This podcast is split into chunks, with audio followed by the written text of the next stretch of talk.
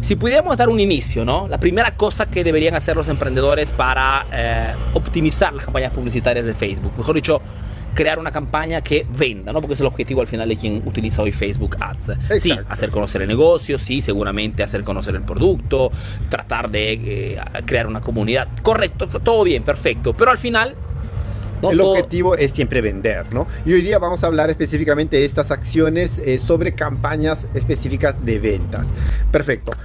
A esta pregunta se responde de manera simple diciendo, identificamos un producto que sea sexy comercialmente hablando o un producto gancho, que también lo llamamos diferentes veces de este modo, para poderlo presentar un producto que lógicamente se diferencie de la competencia, un producto que tenga detrás un marketing para poderlo presentar en el mercado y poder atraer a aquellas personas. Muchas veces hemos, hablado de producto gancho, o sea, un producto en la cual donde quizás sacrifico un mínimo, pero presento este producto y atraigo eh, clientes potenciales. Eh, sobre todo se trata cuando se, usa cuando se trata de proponerse en el mercado a clientes fríos, clientes que todavía no conocen. Entonces, una de las técnicas más eficaces, una de las acciones más eficaces es esta, de encontrar un producto sexy comercialmente hablarlo, em, hablando para presentarlo al mercado de manera correcta. Ponerme en el lugar de mi cliente momento y decir qué cosa puedo presentarle o qué cosa podría impactar con mi cliente potencial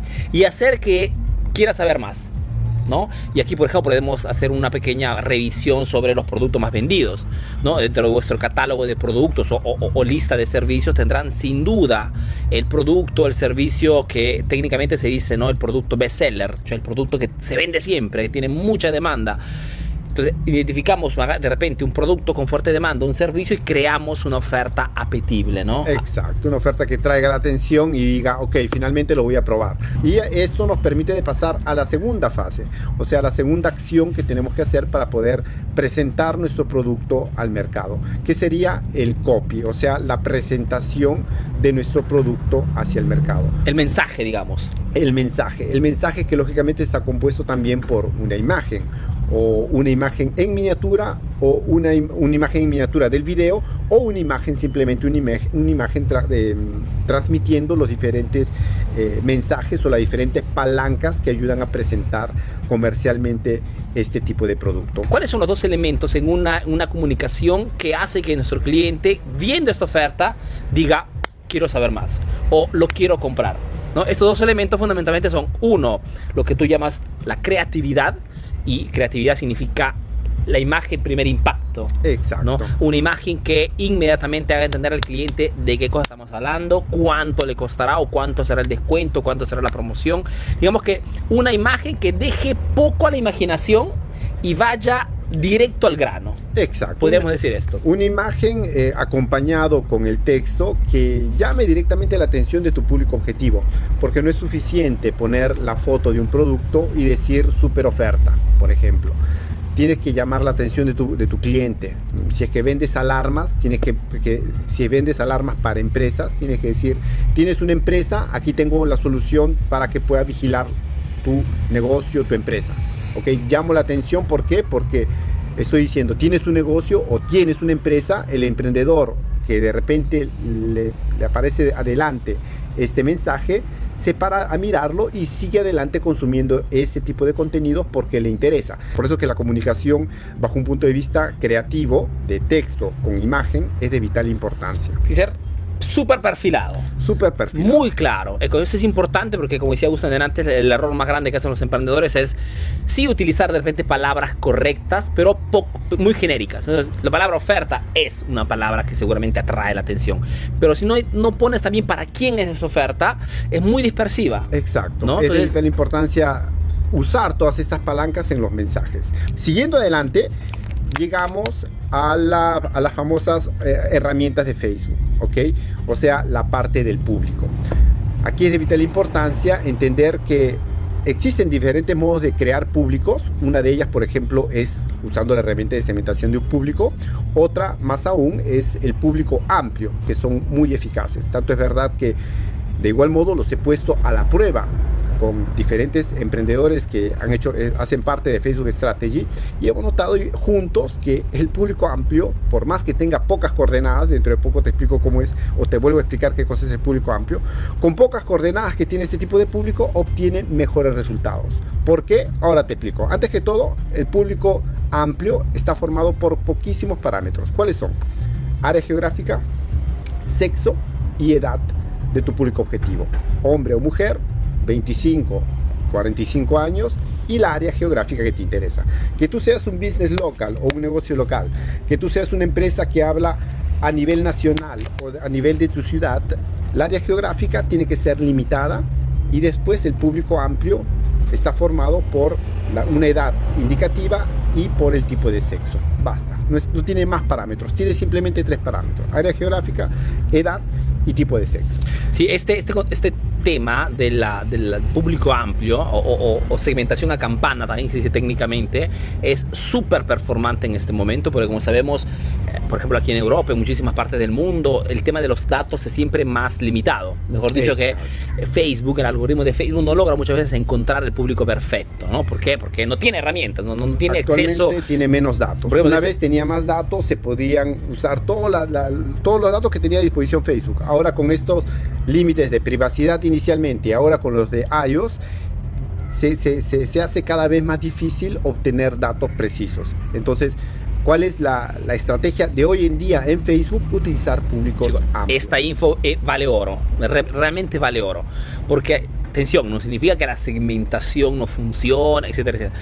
Decimos simplemente que en este momento, por esos cambios históricos en el mercado, iniciar con una segmentación amplia, como decía Augusto, tres parámetros al máximo, geográfica, edad y sexo, les permite poder tener una, sí, una, una, una segmentación un poquito más sucia, digamos, técnicamente hablando, pero si trabajamos bien sobre la creatividad y el copy. Sobre la comunicación. Y la oferta es sexy, ¿qué cosa haremos? Haremos que impactemos con personas, las personas harán interacción con nuestro contenido, ¿ok?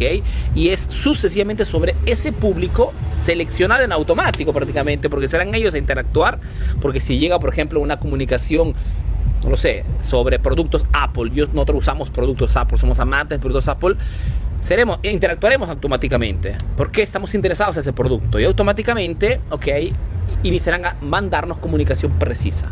Entonces es un poquito al contrario lo que se hacía antes, ¿no? Exacto. Una vez es verdad, se jugaba mucho con esta herramienta de segmentación de un público, sobre todo al inicio, ¿eh? atención, al inicio cuando las empresas se presentan al mercado eh, a través de Facebook, se usaba mucho este tipo de herramienta porque eh, realmente gracias a los diferentes filtros lograbas identificar a tu público ideal. Hoy en día sabemos, vuelvo a repetir, primero por la privacy, por, políticas de privacidad que han presentado diferentes países y ahora por, eh, las, por, las limitaciones de Apple, Facebook tiene cada vez menos datos. Entonces este tipo de segmentación, eh, digamos que no te lleva a tu objetivo de manera rápida o, correcta, va un poquito cojeando, digamos, ¿no? En, cambio, el público amplio funciona mejor por el simple hecho que gracias, lógicamente, a los dos primeros puntos, impacta, hace impactar correctamente con tu público objetivo. Lógicamente, si tienes un copy que no funciona, un mensaje genérico y una oferta que no es apetible, por más que hagas esto, no funciona. Atención, eso. se, te dice no, no haga ni siquiera, no invierta ni siquiera un dólar en Facebook. Y esto lo hemos verificado sobre todo para quien tiene un negocio físico, una tienda, una clínica, eh, un consultorio, un taller, una oficina. Funciona perfectamente porque esta segmentación geográfica es potentísima. ¿Por qué? Porque el costo publicitario en Facebook de todas maneras es muy baja todavía. Por más que haya aumentado ¿eh? respecto a 3, 4 años atrás. Esto muy, puede llegar tranquilamente con una, con una limitación geográfica a a todas las personas que podrían comprar ese producto. Entonces, esperemos que comprendan esta, esta, esta este contratendencia, pero que realmente funciona. hoy funciona esto. Mañana no sabemos qué cosa funcionará. Seguramente quedarse actualizado es otro aspecto de un emprendedor, eh, pero bueno, no queremos salirnos del tema.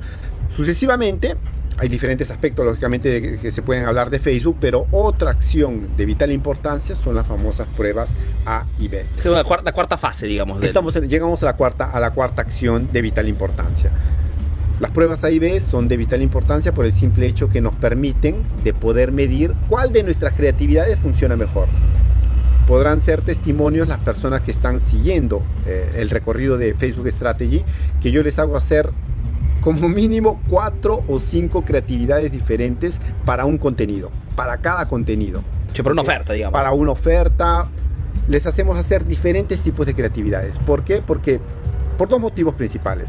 Uno, porque dando más creatividades, Facebook tiene más información. Teniendo más información, nos abre más el público. Si yo pongo una creatividad simplemente, por ejemplo, con un color de, con un fondo de color blanco, Facebook me hace ver solamente un cierto tipo de personas que Facebook sabe ya que interactúan mejor con un fondo de color blanco. Si yo le pongo un fondo de color blanco, un fondo de color eh, azul, un fondo de color rojo, Facebook me abre ya de auto, por automático su público.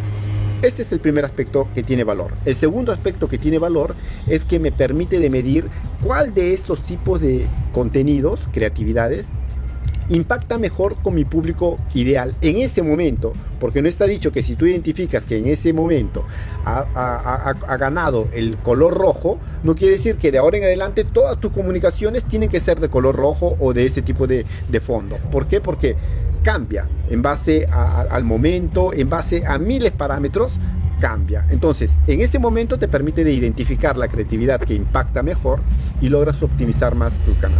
Alguien escribe como 15 creatividades, escribe Eduardo Alarcón, no sé si es un cliente de Facebook Strategy. Eduardo Alarcón, déjame ver. No, Eduardo Alarcón no es, no es un, no es un, eh, uno participante, pero eh, es verdad, incluso eh, tengo un, um, un, estudiante que hace parte de Facebook Strategy que se llama Jonathan y él, por ejemplo, no me presentó 15, pero me presentó como 10 creatividades. Y aquí, lógicamente, una pequeña paréntesis, más creatividades presentas, más tienes que invertir, porque cada creatividad tiene que tener un mínimo de presupuesto. En su caso no fue un problema, eh, pero lógicamente es un aspecto que se tiene que evaluar también. Yo como mínimo recomiendo de 3 a 5, exagerando creatividades.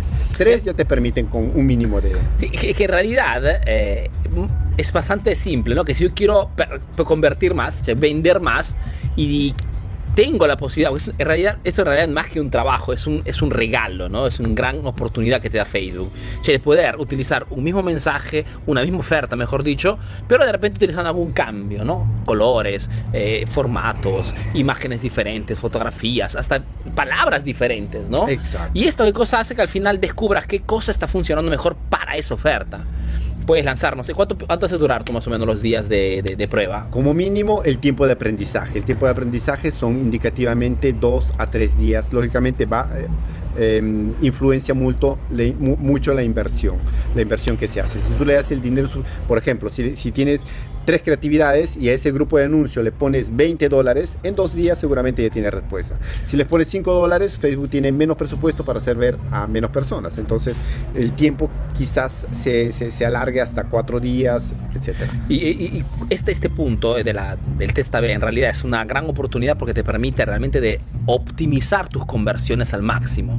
Y si lo que realmente al inicio podría ser una inversión adicional, en realidad se convierte en una optimización del presupuesto. Exacto. Porque es verdad que al inicio, en vez de hacer un anuncio y gastar 10, hago tres anuncios para gastar 30. Pero una vez que identifico qué cosa funciona de las tres más, ok, todo el presupuesto va sobre ese anuncio que me costará de repente la mitad o un tercio de lo que costaba normalmente y esto a largo significa fundamentalmente ahorrar dinero. O sea, es un punto de vista lógicamente contraintuitivo, ¿no? Porque y pues lógicamente como decimos siempre, hoy las redes sociales no son gratis, chicos. O sea, pensar de poder vender en Facebook con un dólar al día, chicos, es espero al menos que haya pasado el mensaje que no es posible. O sea, no es que no es posible, pero el impacto es tan pequeño. El marketing mismo lo dice, ¿no? Eh, los clientes cuestan, no llegan gratis. Entonces, si vas a usar Facebook como herramienta de marketing, tienes que invertir.